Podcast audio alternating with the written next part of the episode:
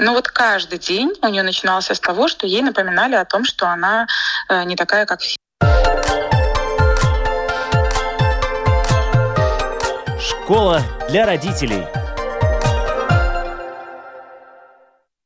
Здравствуйте, с вами Марина Талапина, и спасибо, что слушаете и подписываетесь на наши подкасты. Мы есть практически на всех платформах, включая Spotify, Apple и Google. И сегодня наша программа «Школа для родителей» выходит в знак солидарности с нашими коллегами э, Латвийского радио 5. Каждый год они проводят благотворительный марафон – я надеюсь, вы слышали это название «Дот Пецы». На Домской площади, прямо около Дома радио, можно увидеть стеклянную студию, в которой диджеи сменяют друг друга, ставят одно за другой песни. И эти песни заказываете вы, уважаемые слушатели. Это можно сделать э, за символическую сумму, начиная от 5 евро. Можно прийти и заказать песню прямо здесь. Также это можно сделать на сайте и онлайн заказать песни. И к ребятам приходят музыканты, которые играют вживую, и этот марафон всегда превращается в праздник. Все собранные деньги в этом году пойдут в помощь людям с ограниченными возможностями, с нарушениями зрения, с нарушениями слуха или с нарушениями двигательной функции. И о том, почему важно собирать деньги, вообще помогать э, людям у которых э, нет возможности легко передвигаться. В нашей программе расскажут другие люди, которые живут и работают с детьми, у которых нарушена опорно-двигательная система, у некоторых из них ДЦП, у кого-то травмы позвоночника, есть дети с сопутствующими заболеваниями, есть ребята, которым это не мешает учиться, например, на отлично и быть успешными там, где не требуется физической активности. Вот в чем нуждаются эти дети, как они живут, об этом мы говорим сегодня с нашими гостями вами я рада представить с нами Карина Моска, маму четверых детей. Здравствуйте. И Наталья Новикова. Наталья, добрый день. Добрый день. Наталья президент Берну Уньяунишу пара спорта Апвинибас. Цель этой организации – вовлекать детей-инвалидов с нарушениями опорно-двигательного аппарата в спортивное движение. И также Наталья учредитель и член правления благотворительного общества Лив Интегра, который уже больше пяти лет занимается развитием и поддержанием тенниса на колясках в Латвии. И также Наталья с своими коллегами организует спортивные лагеря для детей-инвалидов и другие благотворительные проекты. Наташ, вам первый вопрос. В Латвии много детей с нарушениями опорно-двигательного аппарата? А, добрый день еще раз. Э, ну, я думаю, таких детей немало, но их довольно сложно найти, чтобы вовлечь, ну, конкретно в наше движение, потому что они учатся или в специальных школах, или даже, может быть, в обычных школах, да, но как-то не пересекаются особенно с нами. И очень много времени у них, конечно, уходит на всякие реабилитационные мероприятия. То есть я хочу сказать, что эти дети, они настолько загружены, что это здоровым детям не снилось. У них э, и учеба, и какие-то кружки по интересам. Очень много времени вот эта реабилитация занимает, да, что у них практически уже свободного времени не остается. Карин, да. вы многодетная мама, у вас четверо детей. Расскажите о своей семье. Ну, у меня девочки-двойняшки. Старшим девочкам 12 лет. И вот одна из них с ДЦП. У второй тоже есть э, сложности, то есть они родились раньше времени, поэтому у нее тоже есть небольшие нарушения, но это не так криминально, как э, сказалось на второй. И у меня еще двое маленьких деток, дочки 4 и сыночку 2 годика. И вы, поскольку девочкам уже 12 лет, э, прошли такую школу жизни, и у вас такой опыт накоплен, который, я думаю, будет полезен и другим родителям, которые в этом нуждаются. Вот с чем вы столкнулись в самом начале, когда девочки только родились? Ну, на самом деле, наверное, это не готовность, во-первых, в такой ситуации, в принципе, потому что, ну, казалось же, конечно, что это никогда меня не коснется. И, но это на самом деле вообще параллельный мир, и совсем другая жизнь. Когда ты с этим не сталкиваешься, ты настолько ну, не углублен в это и не понимаешь, что это может быть. И когда дочки родились, они родились преждевременно, но на самом деле поставили такой страшный диагноз нам только в два года. Несмотря на то, что мы ходили к врачам постоянно с первого дня и очень следили, и за беременностью очень следили. И потом, когда они родились, очень следили за здоровьем и выполняли все рекомендации. Но, к сожалению, время было упущено. Несмотря на то, что мы были на учете у невролога с первого дня, везде были безумные очереди на все физиотерапии, на реабилитацию, везде. И нам все сказали, что нет, вы можете стоять в эти очереди, не бойтесь, не надо никуда торопиться. Но мы все равно параллельно что-то делали сами, ходили, искали специалистов. Но в два года нам вот сказали, что у дочки ДЦП. Это, конечно, был безумный шок. Меня это так ошарашило, что я, честно говоря, не помню, как я доехала домой, потому что мне казалось, что ДЦП это все, это конец жизни. Ребенок никогда не будет такой, как все. И тогда я очень сложно представляла себе жизнь дальше. Но мы как-то собрались, решили с этим бороться. И, ну, наверное, каждый день для нее это борьба, для нас это была борьба. То есть сейчас, когда она уже стала взрослой, это немножко по-другому выражается, да, то есть мы поняли, что самое главное — это интеграция в общество. Но на тот момент это была ежедневная борьба с физическим недостатком. Мы ездили, мне кажется, по всей Латвии, не только Латвии. У нас в день могло было быть 2-3 тренировки в разных концах города и так далее. То есть мы поставили себе цель, что она должна ходить что она должна сама себя ну. Обслуживать. И, и, да, да, да, да, да. И все делать э, сама. И на самом деле она очень самостоятельна, она все делает, нам очень повезло. То есть она может быть полностью независимым человеком, несмотря на свое тяжелое заболевание. Вот, то есть э, нам в этом плане повезло, так как она передвигается ежедневно без коляски. Ну, конечно, не обошлось и без операции. То есть, да, мы делали операции, мы искали очень много информации. И что, наверное, самое страшное, это вот недостаток информации. То есть получается, что родители оказываются в такой ситуации, когда они понимают, что что-то нужно делать, но нет четкого плана, что. Потому что каждый врач имеет свои взгляды. У врачей тоже, как оказалось, недостаточно информации, потому что, например, в Латвии нам предлагали сделать ей достаточно страшную операцию. Год ей нужно было бы лежать в распорках, не ходить, э, не двигаться и так далее. Нам попался физиотерапевт, который сказал, что в Германии есть альтернативные способы борьбы с этим. Они делают гораздо эти операции менее травматичные, реабилитационный период гораздо короче и так далее. То есть вот мы приняли решение лечиться в Германии. И нам очень повезло, то есть мы очень довольны, мы очень счастливы, что мы тогда попали к этому доктору, что мы сделали операцию, и мы считаем, что именно это помогло ей в скором будущем начать ходить. То есть вот это вот, наверное, самое страшное. Недостаток информации, нету четкого плана.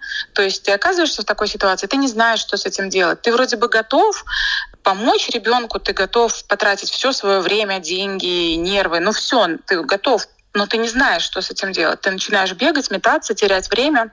И, и это, конечно, вот, наверное, я считаю, что это самое страшное. То есть хочется, чтобы, например, тот же семейный врач, который твой врач, который знает твою историю, он бы говорил, так, сейчас делаем так, потом делаем вот так, и будет вот это. А тут получается, он говорит, ну, попробуйте это, попробуйте то, а потом ты узнаешь от других мам, что, оказывается, есть еще вот это. И вот, в принципе, недостаток информации, недостаток общения, нету четкого плана. Вот это было самое страшное такое. От чего ты теряешься и, и чувствуешь себя одиноким, и не знаешь, куда тебе бежать. Ну и то, что касается деток, чем раньше действительно проблемы поймали за хвост, чем раньше с ней начали работать и активнее, тем э, лучше для ребенка, тем можно максимально ускорить э, развитие, помочь ей действительно адаптироваться. Сколько лет вы, как вы уже сказали, боролись, именно боролись, пока вот не встали на ноги в прямом смысле этого слова? Ну, скажем так, она встала на ноги, ей было в районе двух.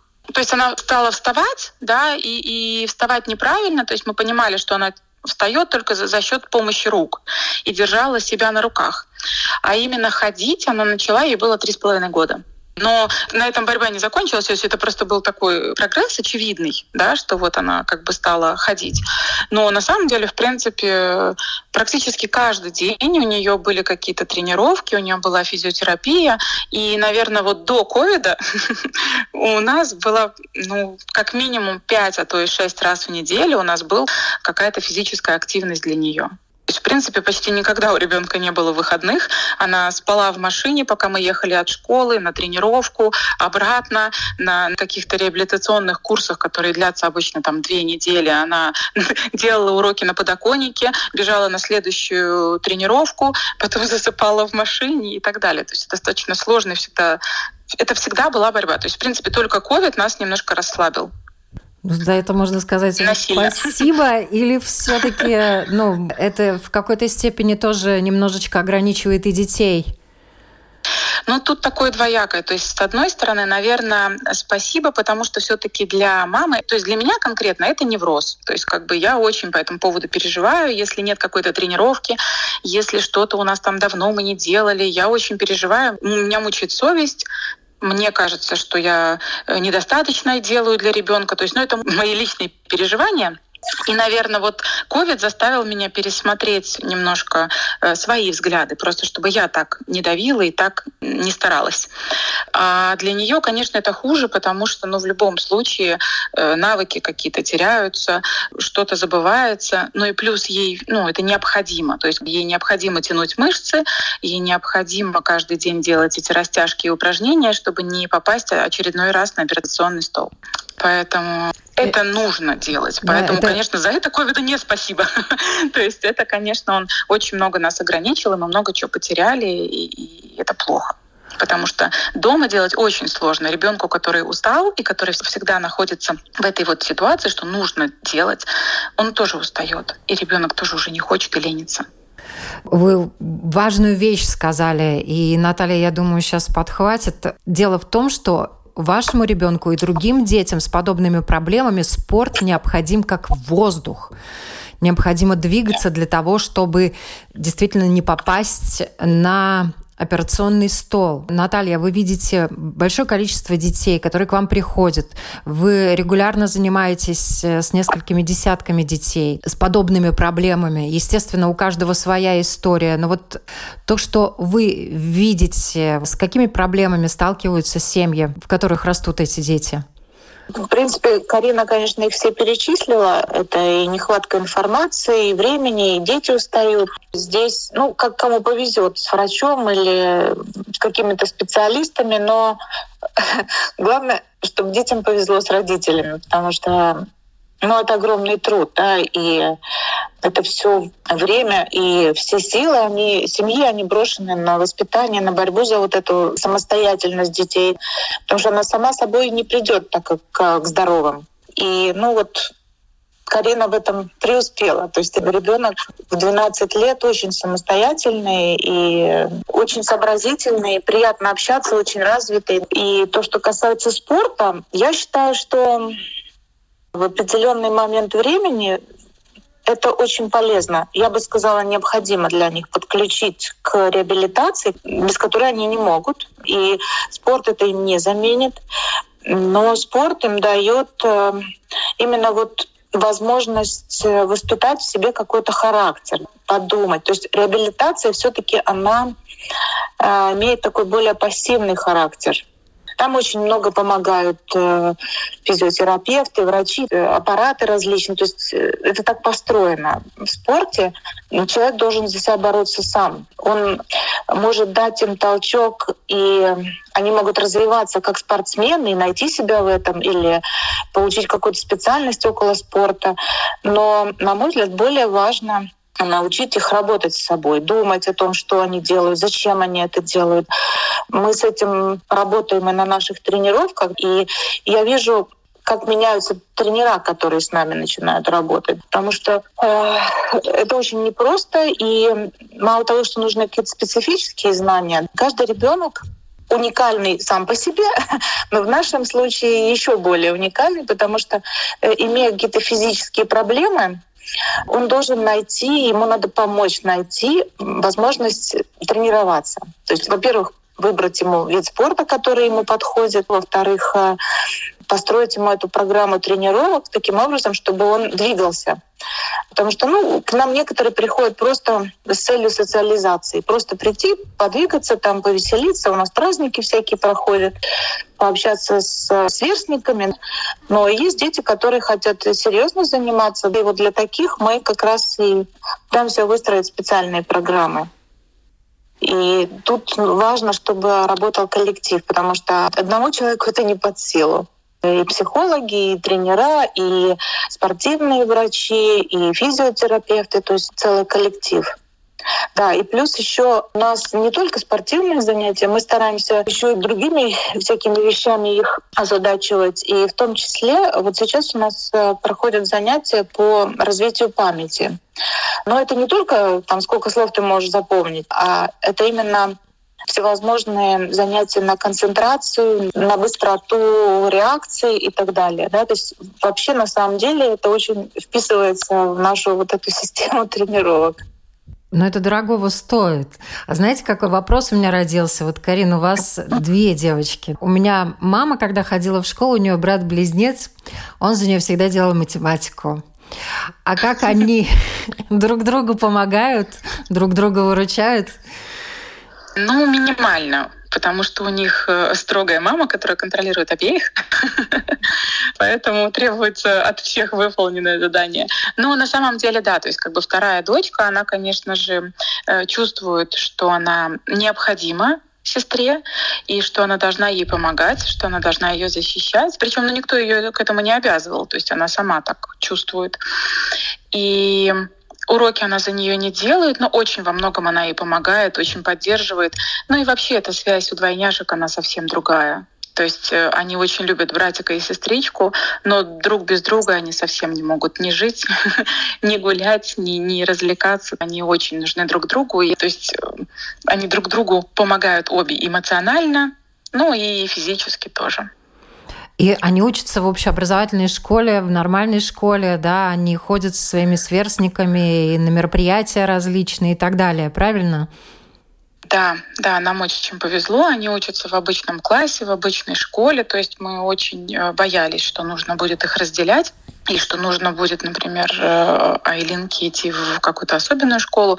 Но нет, слава богу, она абсолютно ментально сохранена, и она учится в обычной школе. Очень много посещать всякие мероприятия, то есть там театр, балет и так далее. То есть все это мы посещаем, везде ходим, пытаемся развиваться.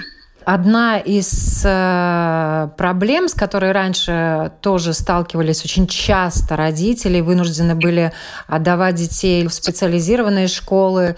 Ну, достаточно сложно было найти школу, в которой ребенок мог передвигаться, например, на коляске. А вашей девочке легко, удобно передвигаться по школе?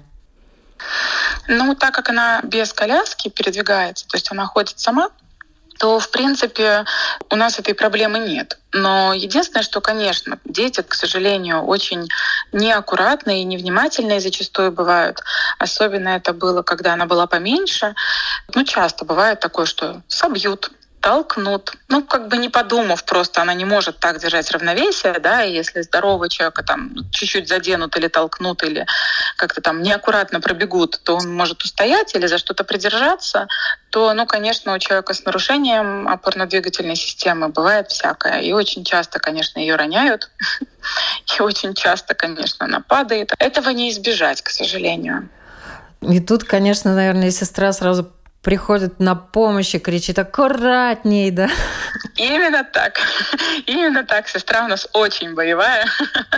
И всегда за нее, конечно, вступается. Но в этом отношении вам немножечко легче, да? У вас есть человек, который поможет вашей дочери, и в случае чего вдвоем им там гораздо проще разруливать ситуацию. У детей очень много разных конфликтных ситуаций может происходить в школе, и не только конфликтных, и хороших в том числе. И тут хорошо, когда, знаете, две головы лучше. Да, потому что, к сожалению, у нас в школе тоже происходят очень разные ситуации. Она такая очень нежная девочка, очень ранимая, и детки, к сожалению, не все с пониманием относятся. И, конечно, мне намного проще, что есть сестра, которая за ней присматривает, потому что без нее, в принципе, дочка, даже вот если болеет э, сестра, то Айлин не хочет ходить в школу. Она одна даже боится идти туда. Поэтому ну, у нее сестры двойняшки. Ситуация была, наверное, совсем другой. С какими ситуациями в отношении других детей девочки сталкиваются? Это сейчас очень важный вопрос вообще отношения в нашем обществе к людям, которые ограничены в передвижении. И отношения детей – это как зеркало отношения взрослых. Если взрослые люди могут еще сдержаться, то дети, которые не знают, как себя вести, они могут проявлять очень разное поведение, в том числе и агрессивное. Ваши девчонки с таким тоже сталкиваются? К сожалению, да. К сожалению, да. И дети очень жестокие на самом-то деле. То есть вплоть до того, что это может быть ежедневной травлей, это может быть ежедневное обзывательство, и не просто какими-то подростковыми словами, да, которые, ну, в принципе, здоровые дети употребляют по отношению друг к другу, а вплоть до того, что мальчик каждое утро мог приходить в школу и говорить ей «Привет, инвалидка». Но вот каждый день у нее начинался с того, что ей напоминали о том, что она э, не такая, как все. И это, конечно, было ужасно, потому что она не сразу мне об этом рассказала, и только я понимаю, что ребенок переживает, что-то происходит. И она говорит, мам, с каким бы настроением я ни пришла. Потому что, конечно, я и учу, что ну, надо не слышать, да, пытаться абстрагироваться. То есть я понимала, что она может с таким столкнуться, и мы много об этом говорили, я ее готовила и так далее. Но очень сложно переварить, когда каждый день ты пытаешься от этого абстрагироваться и как-то наладить отношения, а тебе каждый день говорят «Привет, инвалидка» да ты инвалидка, да ты такая, да ты сякая. То есть прям очень оскорбляют дети, очень отвратительно ведут себя в этом отношении. И я общалась с мамами, я общалась с классным руководителем, ну, очень сложно это перебороть. Очень сложно научить детей. Хотя в нашей практике был такой случай, когда Классный руководитель много раз разговаривал, разговаривал социальный педагог, и все равно продолжались какие-то такие моменты. Мы решили встретиться с мамой, с этой девочкой, которая вот вплоть до того, что ей ставили, например, подножку. Просто потому, что посмеяться, как она упадет. И мы встретились с девочкой, с мамой, поговорили. И вы знаете, мне удалось достучаться до ребенка. Это оказался абсолютно нормальный ребенок, который абсолютно понял, когда мы поговорили, девочка поняла ситуацию, она поняла, как живет ежедневно моя дочь. То есть они просто не задумываются о том, они думают, что вот она такая, и ее за это можно дразнить, и можно как-то, видимо, самореализовываться, да, на ее фоне выглядеть такими более крутыми, здоровыми и красивыми.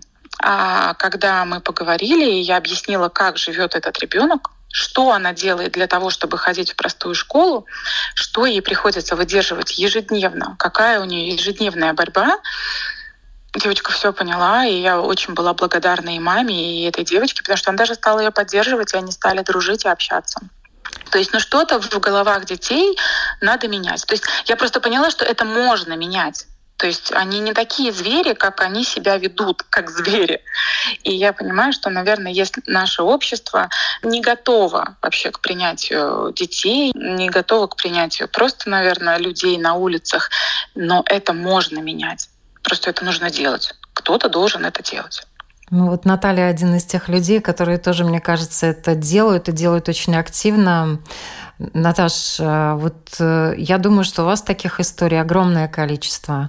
Да, я знаю, конечно, ну да, вот такие дети, они очень зависимы, конечно, от родителей, и они своего рода заложники, да, то есть у кого нет возможности столько времени уделять, значит, ну, ребенок меньше получает всего этого. Но я хотела про другое сказать, что на самом деле вот здоровые дети, да, это, в принципе, конечно, это зеркало родителей. И то, что Карина рассказывала, таких историй миллион, и они разные. И то, что я наблюдаю, это, конечно, местами ну, просто ни в какие рамки не укладывается. И те дети, которые к нам ходили, которые учатся в специальной школе, И все равно доходят э, эти слухи, что детей там травят. То есть смешанные классы в школе, где учатся здоровые дети и дети с повреждениями опорно-двигательного аппарата. И даже там они умудряются устраивать какой-то буллинг, смеяться, дразнить их. То есть для меня это абсолютная дырка в системе образования. Потому что я вообще-то верю в детей. Для этого мы и даны им, чтобы объяснять, как устроен этот мир. Если они ведут себя неадекватно, я считаю, что это заслуга родителей. И в хорошем, и в плохом смысле это заслуга родителей. И учителя тоже недостаточно этому уделяют внимание. То есть, понимаете, ко всему люди привыкают. Да, вот в этой школе, где смешанные дети, да, ну, тоже там особо, может, не париться. Хотя наверняка там есть и психологи, и, и все остальное необходимое, да, но раз происходят такие вещи, значит, этому недостаточно уделяется внимание. Вот у меня подруга в Англии живет, она рассказывала, у них э, ну, какая-то там не совсем простая школа, так там наоборот, они в каждый класс э, брали какого-то ребенка с какой-то проблемой, там у кого зрение, у кого слух, еще там что-то было. И детей воспитывали в этом. Им объясняли, они все понимают прекрасно, да, если это вовремя начинать делать, пока они не покрылись этим махровым эгоизмом, как взрослые. И дети очень отзывались, опекали этого ребенка и помогали ему во всем, чтобы он не чувствовал себя. Ну, у нас э, этого нет. Ну, вот один из наших э, родителей рассказывал, что когда с ребенком случилась проблема, то там очень как-то отреагировали серьезно, да, и полгода с классом занимался психотерапевт, который всем детям объяснял, рассказывал, как, что. То есть полгода это продолжалось. Но то, что я наблюдаю на наших занятиях спортивных, люди разные. Некоторые, наоборот, э, бегут и спрашивают, не помочь ли, и что надо сделать.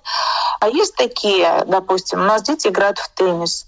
Причем я хочу сказать, что те, которые играют в теннис, они выглядят очень даже задорно, весело и хорошо. Э, есть еще такое, что часть людей очень боится чего-то такого некрасивого, чужих проблем и так далее. И поэтому они даже ну, не хотят смотреть на это, да, хотя я говорю, наши дети выглядят классно, я считаю. И вот идет тренировка в клубе теннисном. Наши дети играют, причем это выглядит красиво, спортивно. И тренируется ребенок на соседнем корте. И вдруг этот ребенок куда-то исчезает, тренировка один на один там идет, да, то есть девочка и тренер. И мне потом говорят, а вот мама тут сидела в холле и сказала, что она не хочет, чтобы ее девочка получила моральную травму, глядя, как тут эти инвалиды что-то там делают на корте. И вот попросила, чтобы ее перевели в другую сторону. Я была в шоке, честно говоря. Наверное, многие люди, которые нас сейчас слышат, они э, тоже в недоумении, как минимум, пребывают, потому что у меня эти дети и маленькие, и взрослые люди вызывают восхищение. Несмотря ни на что, они берут ракетку и идут и пытаются показать результаты, или просто идут и общаются. У нас есть замечательные ребята в программе «Поколение Z», которые не видят, но они... Один мальчик играет на аккордеоне Миша Олехов. Настя Проскалякова уехала в Питер учиться, получать уже образование в магистратуре. Э, то есть, несмотря на то, что у этих детей нет зрения, они не видят, это их не останавливает для того, чтобы идти и развиваться. И ребят на ваших тренировках я видела, я видела, как они стараются, и как у них получается. Да. И... Они нормальные абсолютно дети, такие же, как и другие. И радуются, и расстраиваются точно так же, правильно? Они все те же самые эмоции, и они намного более э, упорные, старательные даже, чем здоровые. Да? Ну, мне кажется, что тут слепота, вот это не, не, не буквально, да, то, что человек не видит то, что он, он смотрит и не видит. То есть можно видеть э, какие-то там покалеченные ноги или слепые глаза, да, и не видит вообще потенциал этих людей, которые имеют эти физические увечья. Ну, у нас э, разные есть. Есть кто родился такой, куча какие-то травмы у людей, но это не значит, что жизнь кончилась. Это значит, что надо найти какое-то себе применение. Карин, вы пошли и по-человечески очень доходчиво миролюбиво, без агрессии объяснили ребенку и рассказали о жизни вашей девочки.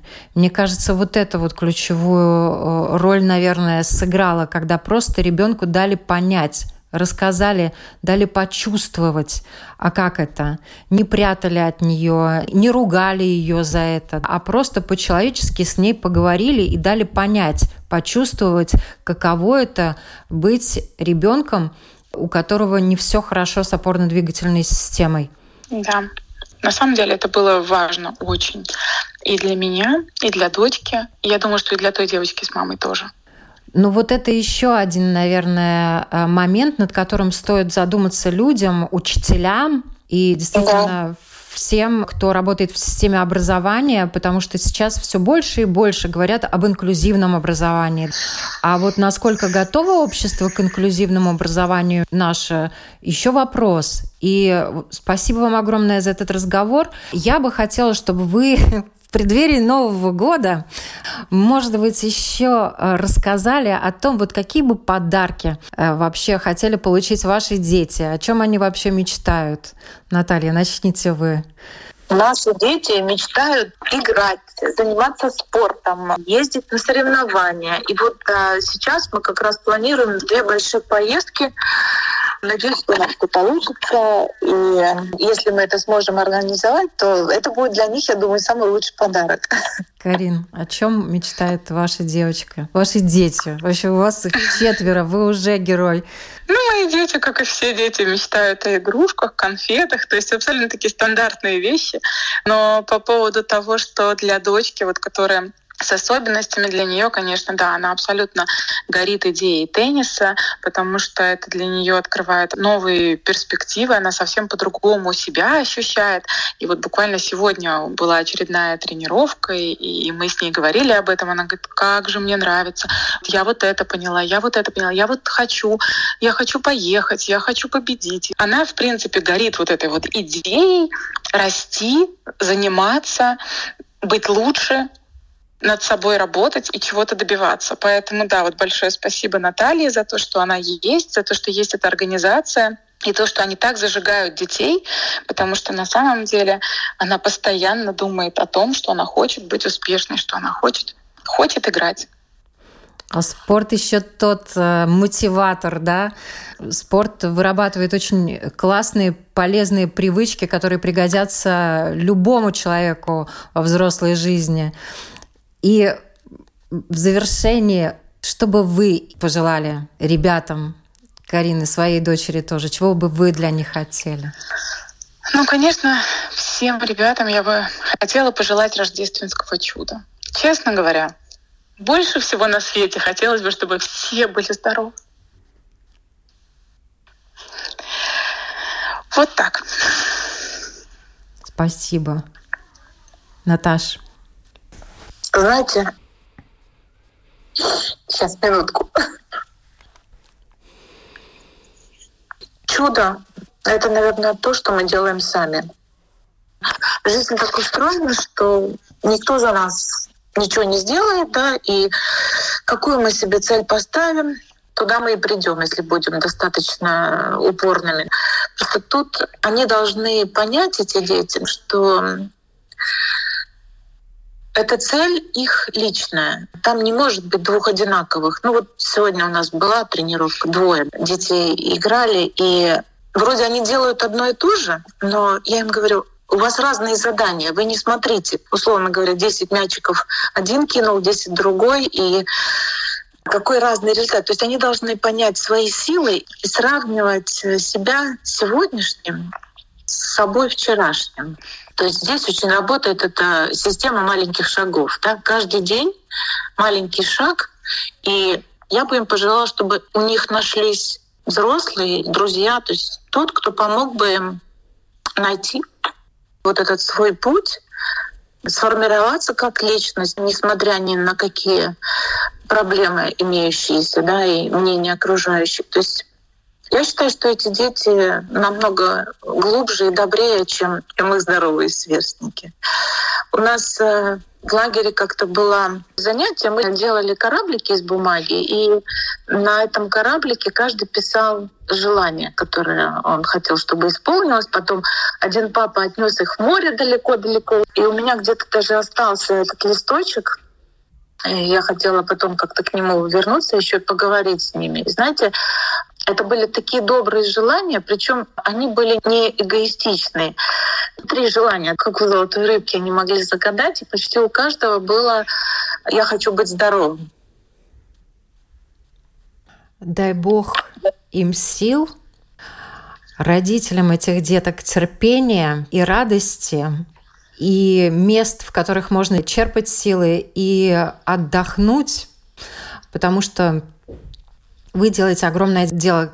И Карина, и Наталья, спасибо вам огромное за эту программу. Я напоминаю, на вопрос Латвийского радио сегодня отвечали Карина Моска и Наталья Новикова, президент Берну, он явнейшего пара спорта Апвенибус. Всем хорошего дня и будьте добрее. Спасибо. Спасибо. Всего доброго. До свидания.